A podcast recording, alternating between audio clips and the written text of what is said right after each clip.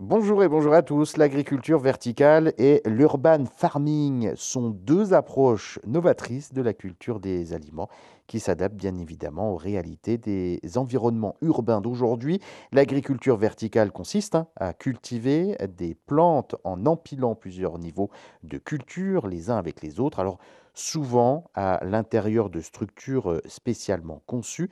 Ces systèmes utilisent généralement donc euh, des méthodes de culture hydro hydroponiques ou aéroponiques, dans lesquelles les plantes poussent sans terre en utilisant des solutions nutritives riches en nutriments.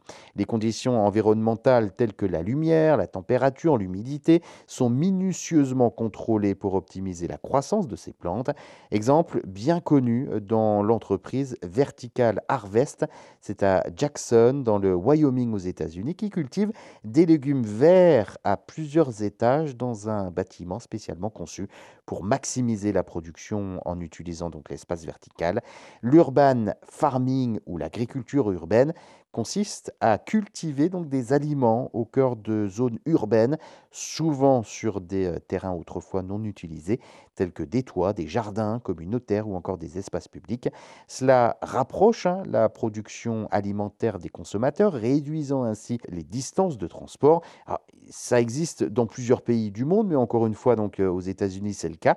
Euh, dans la grange de Brooklyn, donc près de New York, une ferme urbaine sur le toit d'un immeuble donc du quartier. Ces approches euh, offrent divers avantages, notamment l'agriculture verticale qui optimise l'utilisation de l'espace, ça augmente la productivité, réduit la consommation d'eau et l'utilisation de pesticides, tout en offrant un contrôle précis sur l'environnement de croissance. L'urban farming rapproche la production alimentaire des consommateurs, ça favorise la durabilité, vous l'avez compris, ça crée des espaces verts en milieu urbain et renforce les communautés locales. Et puis euh, ces deux méthodes repensent la manière notamment dont nous produisons des éléments dans notre monde de plus en plus urbanisé et contribuent à la pratique plus durable et à l'alimentation plus fraîche.